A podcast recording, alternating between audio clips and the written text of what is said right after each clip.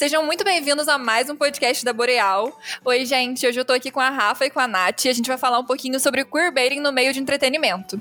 Eu tô aqui com elas hoje porque elas são escritoras, então elas podem dar é, uma visão, assim, de como que é a produção de conteúdo e como que elas evitam colocar queerbaiting nessa produção toda, porque não é algo muito bom, né, na visão é, dos clientes e em como as pessoas percebem uma marca que faz isso e como eu sou da área de marketing, eu também posso trazer essa visão para vocês. Então é isso, gente. Como é que vocês estão? Nath, Rafa, tudo bem? Oi, boa noite, pessoal. Feliz de estar aqui de volta com vocês. Oi, gente! É uma alegria gravar esse segundo podcast com vocês, o segundo que eu participo, e acho que vai ser incrível. É, elas já participaram aqui de outros podcasts com a gente, gente. Elas são maravilhosas.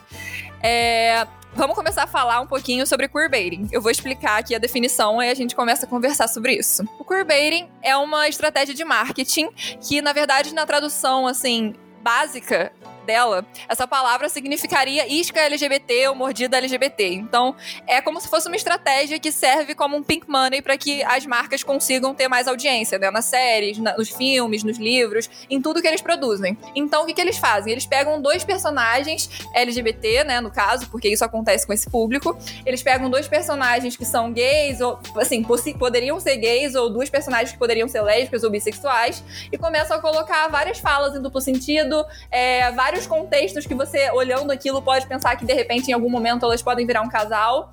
E vários olhares que você também pensa que, ah, isso em algum momento vai virar realmente um casal, vai virar canon, eles vão ser felizes para sempre. Só que, como a gente sabe, isso nunca acontece, né? Então, o que, que vocês acham sobre isso? Esse é um dos meus temas favoritos, assim, para discutir. É, tanto. É, discutir pacificamente como não muito pacificamente, porque eu acho assim que todo mundo que tá nesse meio já foi vítima de algum queerbiting. Gente, eu pronuncio errado, eu sei que eu pronuncio errado. É, mas eu acho que já foi vítima disso em algum momento, assim. Eu tava conversando com uma amiga, por coincidência, a gente tava comentando que devia ter um grupo de apoio a vítimas, porque é, é realmente acontece de você se envolver na história, você se envolve na história daquele possível casal e aí você fica na expectativa, na frustração e não vai para lugar nenhum.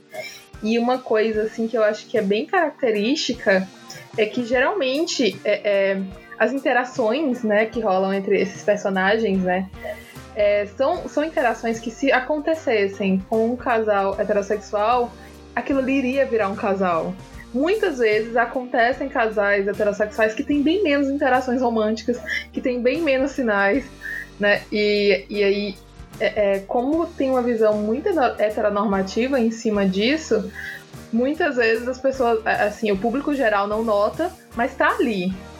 Tá ali e é vendido de forma ambígua, né? É vendido para os dois públicos ao mesmo tempo, dois em um.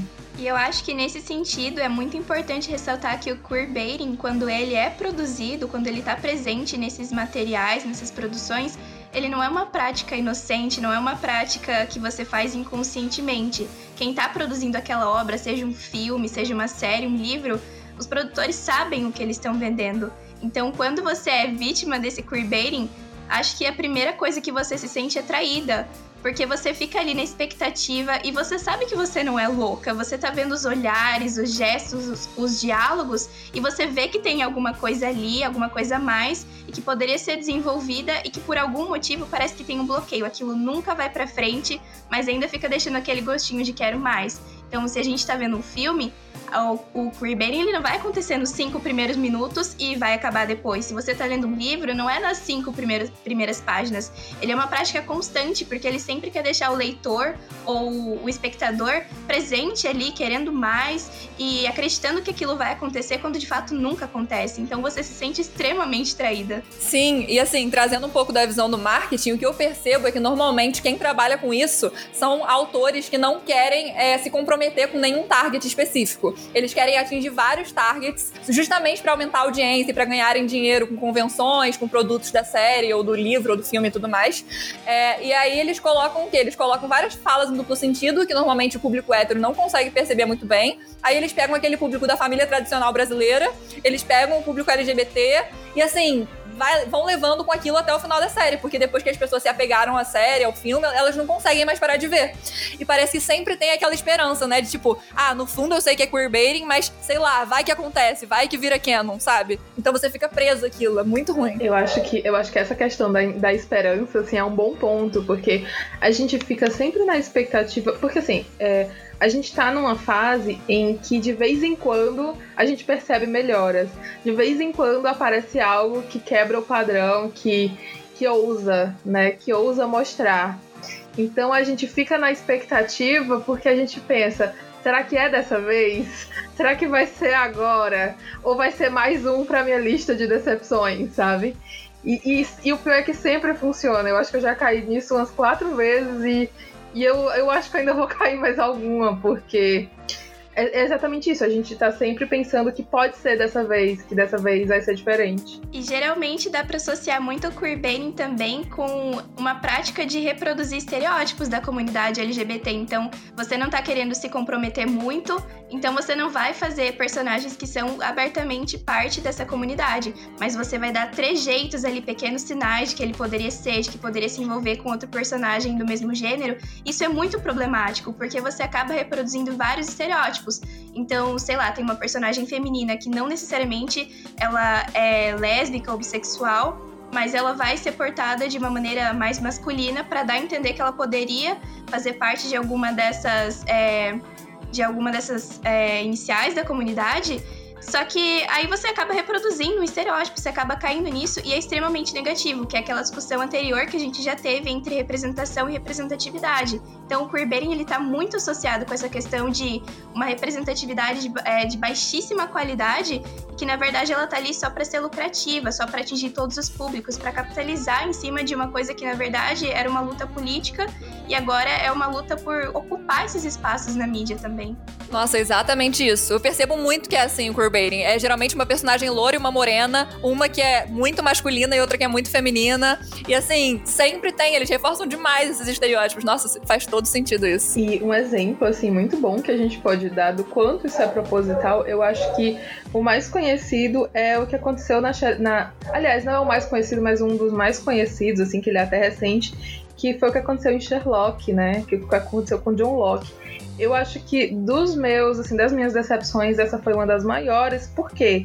Porque a gente tem fala dos diretores, né, dos produtores, que, que deixam bem nítido que foi uma coisa proposital, né, que ele foi feito realmente para ser uma isca.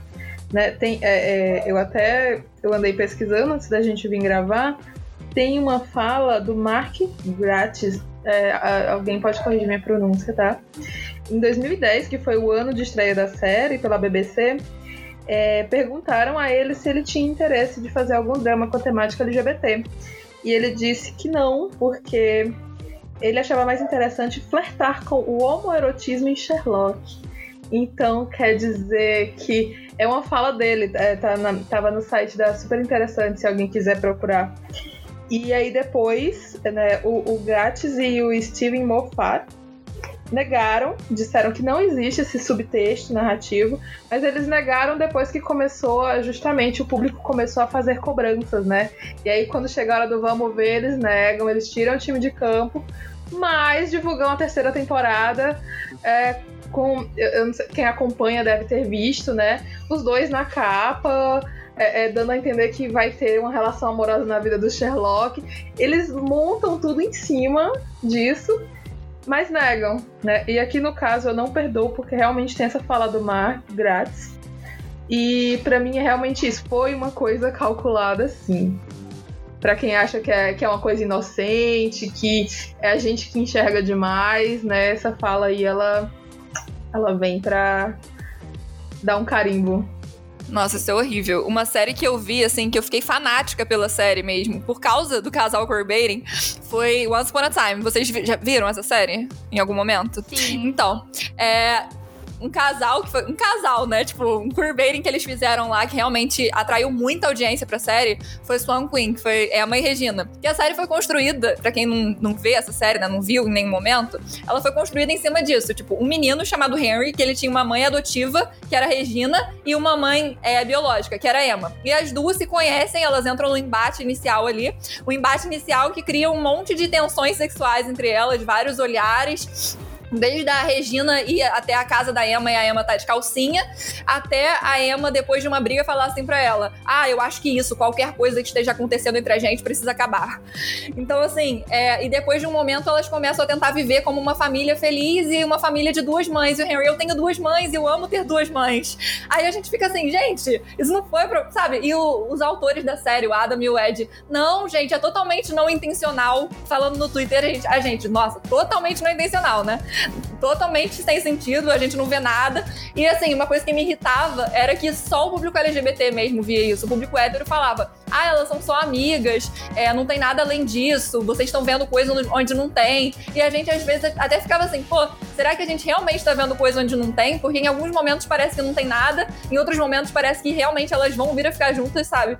Em algum momento. E tipo, a audiência cresceu muito por causa de Swan Queen. Todas as convenções, a maioria das pessoas que ia era Swan Queen, as perguntas que faziam para as atrizes principais eram todas relacionadas a isso e elas nem podiam responder muito, né? Porque, tipo, a série não era baseada nisso, era só uma estratégia de marketing.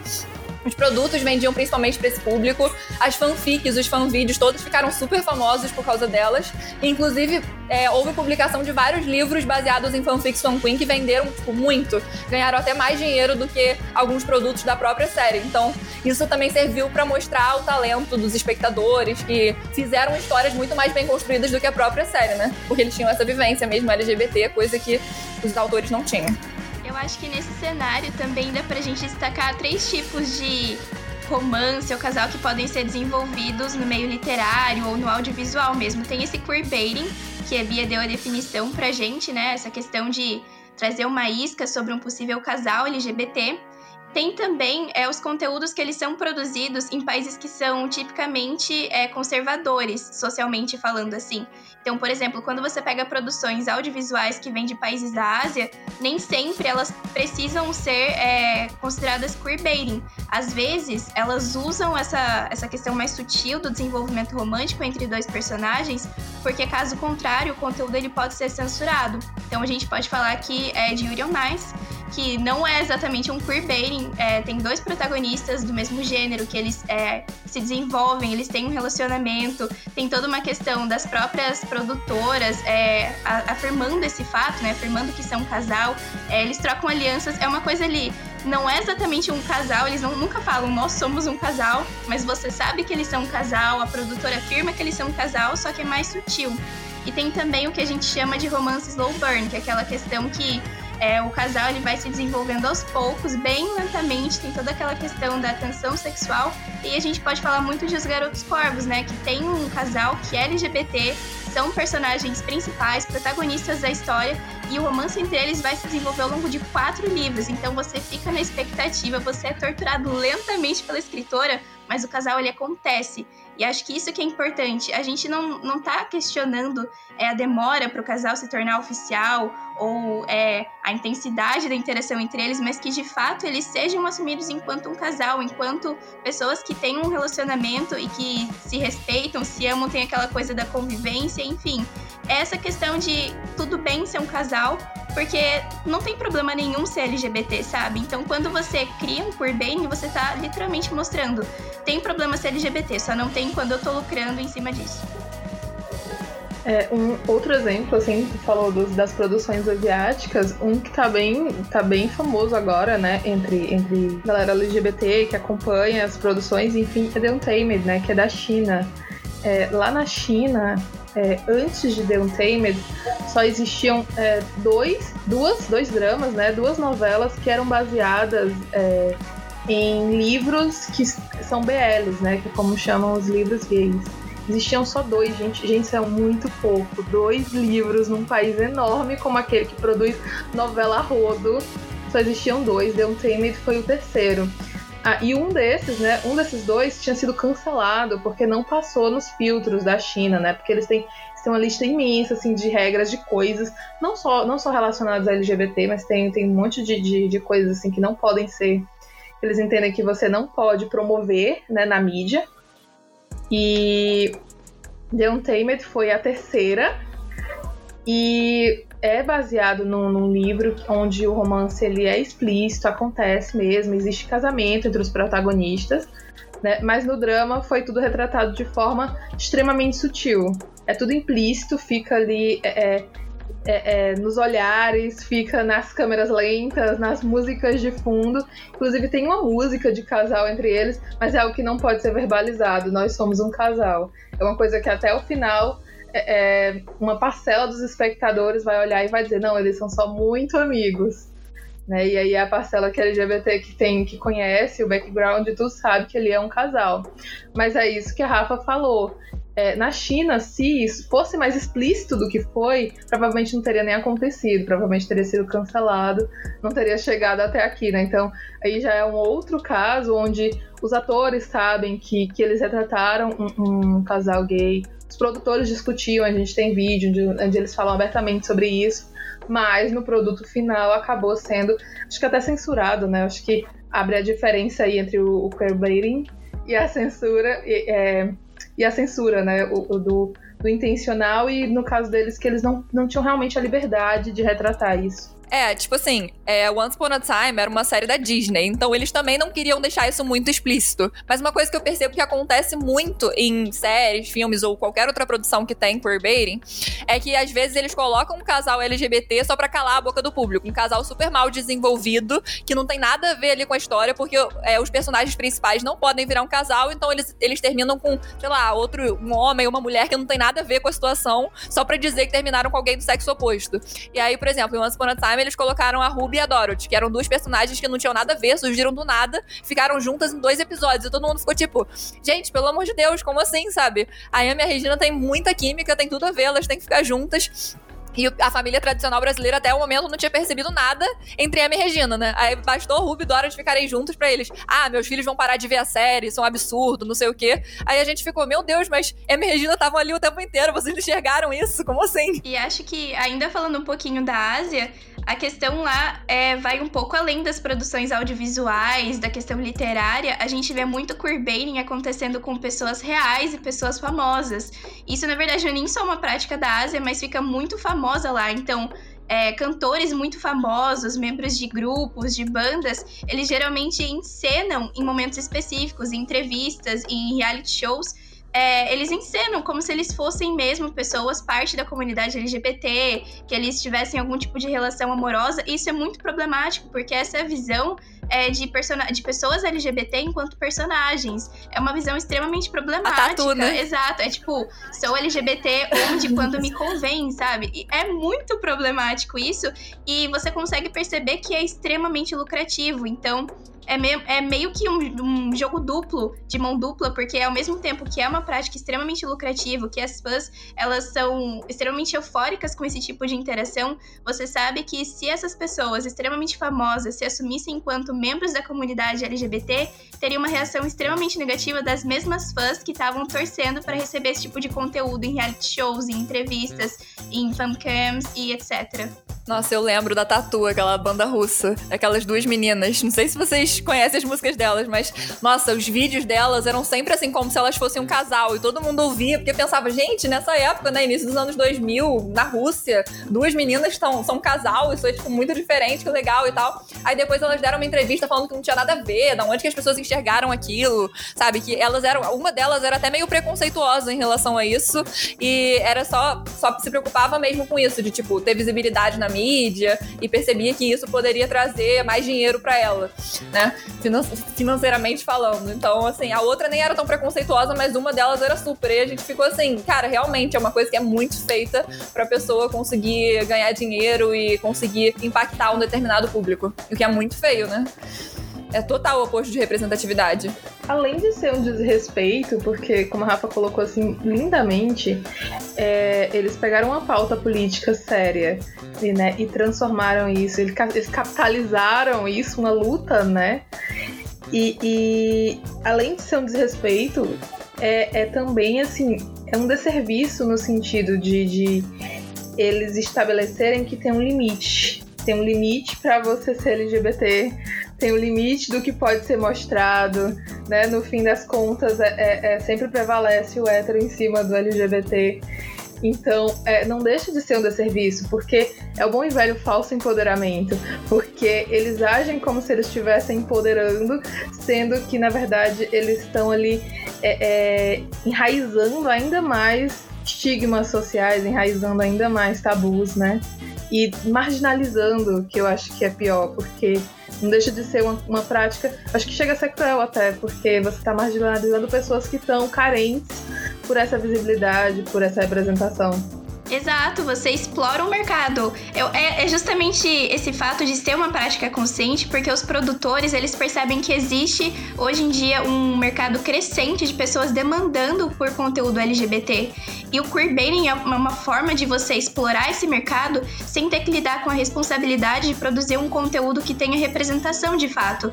Então, o que a gente está querendo mostrar aqui é que não é que todo conteúdo LGBT tem que ser pautado em uma luta política, em questões mais sérias. Todo mundo sabe que a gente sente falta de um drama, de uma comédia romântica, assim, uma questãozinha mais leve, com protagonistas LGBT. Não precisa ser necessariamente uma luta política, mas é justamente essa falsa sensação de segurança que a gente tem de, olha, as coisas estão melhorando. A gente tem mais personagens LGBT na mídia, a gente tem mais pessoas tratando desse assunto. Só que quando você vai pegar exemplos reais, programas reais, livros reais, você vê que nem tudo aquilo é uma representação positiva, que muito é uma isca. É uma isca para você continuar comprando os livros, é, para você continuar assinando pacotes, para continuar vendo os episódios, para você ouvir é, entrevistas com aquela produtora, com aquela escritora, com aquela pessoa, e você continuar consumindo e pagando por aquele conteúdo, tendo a esperança de que você vai consumir um conteúdo que seja realmente de grupos é, que você acompanha, que você defende, que você acredita, e você nunca recebe esse conteúdo. O queerbaiting, na verdade, ele não passa de uma propaganda enganosa, isso é muito cruel. Sim. Tem o Rizzles de Rizzly and e o Deixiel de Supernatural também, né? Que trabalharam muito com essa questão de queerbaiting. E uma coisa que eu percebo também que é muito presente no queerbaiting é que quando o público começa a perceber que é queerbaiting e reclama com os autores, eles ficam assim, ah, não, não tem nada a ver, vocês estão enxergando coisa onde não existe. Mas aí eles percebem que as pessoas estão um pouco incomodadas com isso, estão parando de ver a série e colocam ainda mais queerbaiting. Aí fica aquela coisa, ah, muito queerbaiting, volta aquela volta naquela heteronormatividade, aí volta o queerbaiting de novo. Então você sempre percebe aqueles picos nas, nas séries, nos filmes que envolvem queerbaiting. Supernatural, eu acho que foi um dos, assim, um dos primeiros que me fez de vítima porque eu vi primeiro vídeos, né? Vídeos feitos por fãs e tudo. E eram edições, mas eram cenas da própria série. Em que ali é, é, é exatamente aquele caso onde, se fosse um homem e uma mulher, aquilo ali teria virado um casal. E, e eu comecei a assistir por causa disso. A série estava em andamento, né? ela finalmente encerrou agora depois de 84 anos. É, eles anunciaram a última temporada, mas na época ainda estava em andamento. E aí eu fui acompanhar justamente nesse sentido de que, nossa, será que tem alguma coisa aí? E, e, tem muitas coisas explícitas, tem falas explícitas, tem, tem declarações, gente, tem declarações entre os personagens em que eles dizem, não, mas vocês estão vendo coisa demais, é porque eles são só muito amigos e amigos também se amam. E aí é, é, é como eu sinto como se eles meio que brincassem com a nossa cara, porque assim, a gente sabe que amizade existe, a gente não tá querendo pegar as amizades e romantizar, ou então é, dar a entender que só amor romântico importa. Não é nada disso, é porque a gente sabe que aquilo ali tá sendo feito é, é para chamar a atenção, né? É, tá, tá sendo criada uma tensão que não é de amizade, não é fraternal, é sim uma tensão romântica, sexual entre os personagens mas que não vai para lugar nenhum porque não, não dá dinheiro concretizar, dá dinheiro só atrair, né? E uma fala que me chateou muito, até foi dos atores de Supernatural, Misha Collins. Eu adoro Misha Collins, ele assim, é um dos meus favoritos. Mas ele falou que. Ele falou uma vez, né, que a gente estava banalizando a amizade do personagem dele, e isso isso me doeu, eu me senti um pouco traída. Porque ele é um. Ah, uma atriz de Supergirl falei a mesma coisa. Eu me senti traída porque ele era um dos que parecia ter mais a mente aberta para esse assunto e aí foi aquela facada nas costas, né? Inclusive parei de assistir o drama. A, drama não, a. Parei de assistir a série, mas por muito tempo eu me mantive espectadora por causa disso. É, deixa eu fazer umas perguntas para vocês agora. É, por que, que o queerbaiting é tão prejudicial para a comunidade LGBT? A gente falou muito sobre isso, né? Mas é, vamos destrinchar um pouquinho mais isso. Por que, que vocês acham que é tão prejudicial assim? Eu acho que um dos principais motivos que a gente pode falar é essa questão que a Nath trouxe muito, que é brincar com os sentimentos do espectador. Então você fica ali toda hora é, dando sinais, dando indicativos, você vai dando expectativa, vai alimentando as esperanças e você nunca de fato vende o produto que você estava prometendo. Então, essa coisa de você é, enganar, de você apresentar uma falsa propaganda, eu acho que é uma das coisas mais negativas que a gente vê no queerbaiting, porque você de fato brinca com os sentimentos de quem está consumindo o seu produto. Eu acho que uma coisa muito negativa também é que eles pegam justamente o público LGBT que tende a se fidelizar muito a tudo aquilo que envolve, né, os casais, casais gays ou lésbicos ou bissexuais, porque realmente é uma carência muito grande de produção. Então a gente vê que o público LGBT, qualquer produção LGBT, é o público é um público que já vai ali assistir, mesmo que aquilo não tenha uma qualidade muito boa, não tenha um investimento muito grande, porque qualquer produção LGBT já vale, né, de tão pouca produção que a gente tem.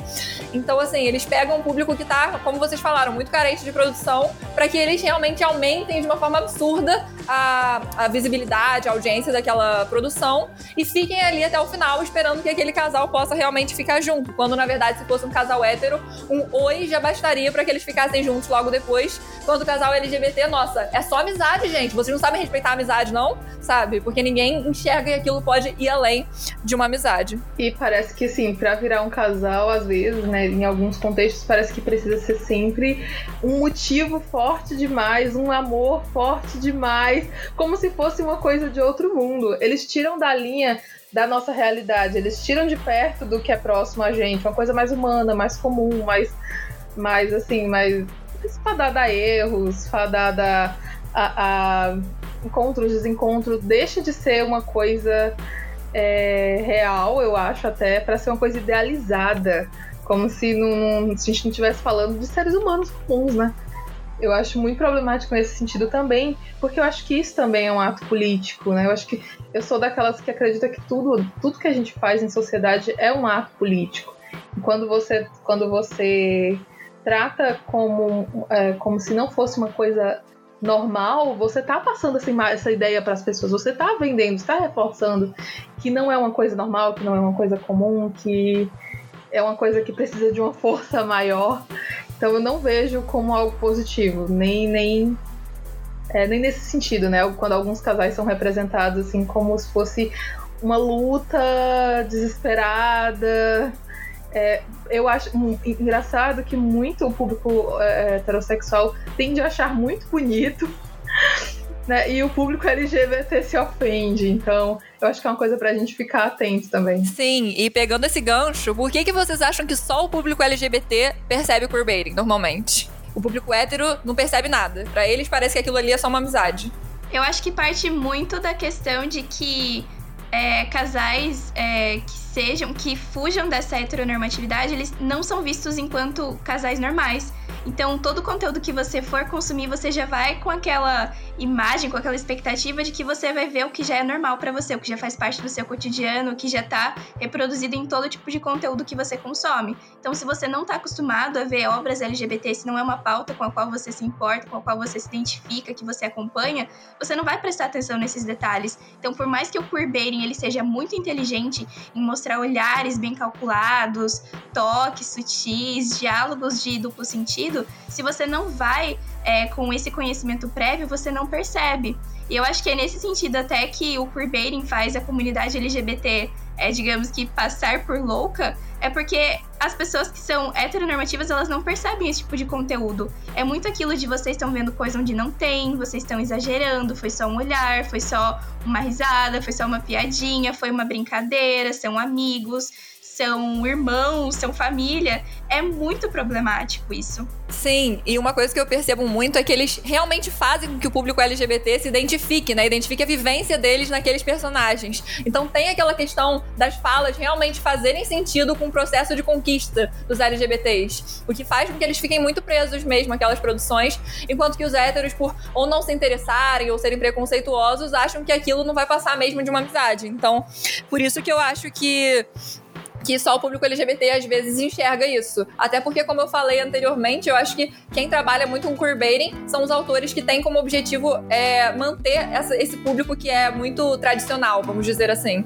Então, esse público muita, muitas das vezes não tá nem interessado em saber sobre a comunidade LGBT e nem sabe muito sobre. não sabe nada sobre isso, né? Então, qualquer coisa que apareça ali envolvendo pessoas do mesmo sexo, para eles vai ser só uma amizade, porque aquela série é tão voltada pra, pra família tradicional, né? Tão voltada para que é impossível ter um casal LGBT ali. É a tal da heteronormatividade, né? É da cis heteronormatividade. É, eu tava conversando outro dia com uma amiga sobre. É, lembrando aqui da Ásia de novo, nessas bandas, né, bandas de garotos e tudo, às vezes os garotos eles têm alto nível de interação entre si, interações que não são nem comuns aqui pra gente do Ocidente. Por quê? Porque lá a ideia do, do LGBT ela é tão, ela é um tabu tão grande que aquilo não é enxergado como uma ação romântica. É preciso chegar ao extremo para que seja considerado como uma relação romântica. Enquanto não for extremo, ainda vai ser visto como uma amizade. Eu acho que isso joga ainda mais pro tapete, sabe? O ser LGBT. E, e falando num contexto mais nosso, né? É, também existe a questão de que enquanto o personagem ele não se declarar verbalmente LGBT, as pessoas elas vão insistir que ele é hétero. Né? É aquela coisa do LGBT sempre precisa sair do armário, mas o hétero não. Ele vai ser é, é, ele vai ser hétero até que ele prove o contrário. Né? Nossa, exatamente E é nesse ponto que eu acho muito interessante essa coisa de se a gente tá vendo uma produção que tem um casal que ele é sutil no início, mas que acaba não sendo queerbaiting e que o casal se concretiza, aí é a comunidade hétero que fica ofendida, porque não tinha percebido as interações antes. Então, ou é queerbaiting pra comunidade hétero, ou é queerbaiting pra comunidade LGBT. Justamente porque a comunidade hétero nunca tá disposta a perceber que aqueles sinais estão ali que eles podem simplesmente ser desenvolvidos de modo a criar um casal oficial, sabe? É muito engraçado pensar nisso. Nossa, é exatamente isso. Eles falam que a gente tá forçando a barra. Eu já ouvi que eu tava forçando a barra. Né? No fandom de The Untamed, que eu já mencionei, existe o casal e tudo mais. Mas existe a parcela de fãs que não percebe e tudo mais. E aí, numa conversa de internet, tinha uma pessoa dizendo que a gente tava forçando a barra querendo que eles fossem um casal. Sendo que eles são de fato um casal. E aí choveu de gente em cima dela, mandando é, é, imagens e tudo mais. Mas eu, eu acho que é um exemplo assim bem palpável. Quando finalmente acontece o LGBT fora de um contexto de nicho, né, aquele conteúdo nicho voltado para a descoberta LGBT e tal, é tratado como um queerbite ao inverso, né? É um heterobite. Nossa, é muito isso mesmo. Deixa eu fazer uma última pergunta para vocês. Por que, que vocês acham que o queerbaiting é tão cativante, apesar de ser irritante? Ai, eu, eu sou canceriana, eu vou resumir na minha carência. Eu sou carente. eu também sou. Eu sou carente, eu me apego, eu tenho esperanças. E, e porque muitas vezes são relações muito bonitas muitas vezes relações mais bonitas do que as que são cânones de fato, porque existe todo um cuidado de desenvolvimento ao longo do tempo, né? Toda aquela coisa do slow burn ali que vai até o final da, da série, do filme, do livro, do que seja. Né? Então, existe uma construção, existe um desenvolvimento. Que eu acho, acho que acho que, que me machuca mais é que na maioria dos casos é tão bem desenvolvido que tinha tudo para dar certo, para ser lindo, para né, arrepiar a gente. Enfim, é, da minha parte é isso. É, eu acho que é exatamente isso. E, e também eu percebo muito que tem. A gente percebe, né? Tem muitos filmes LGBT, livros e tudo mais que trabalham muito em cima dessa questão da sexualidade, não trabalham em cima do romance. É a gente tem muita carência disso, né? De ver realmente a, o relacionamento sendo dissecado como algo voltado realmente pro interior, né? Pro amor em si. Então, quando a gente vê que isso tá sendo explorado, sabe? Que eles estão realmente se gostando por quem eles são, isso e demoram, eles demoram a ficar juntos, não é só uma coisa sexual, a gente se apega muito muito mesmo. E tem ainda o outro extremo, né? Tem o extremo do cult, que é quando tratado como uma coisa cult, uma coisa é, é, inacessível e, e, elitista.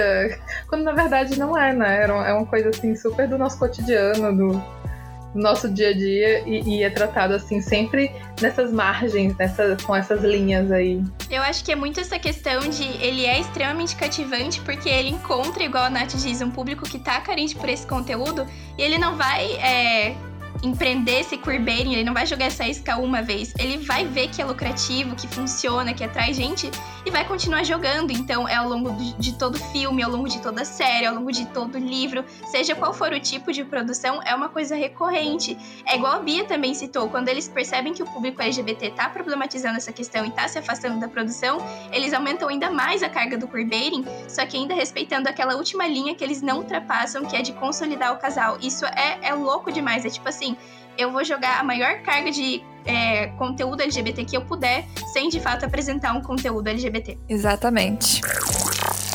Eu amei falar sobre esse assunto com vocês, meninas. Achei que foi muito produtiva a nossa conversa. A gente falou sobre vários temas relacionados a queerbaiting, né?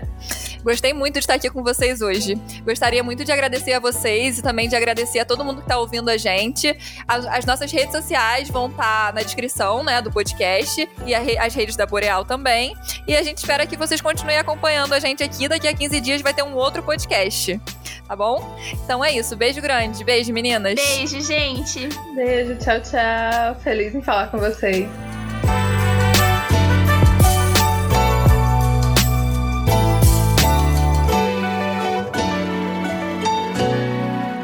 podcast que você acabou de ouvir foi editado por Amanda Mira. Até o próximo!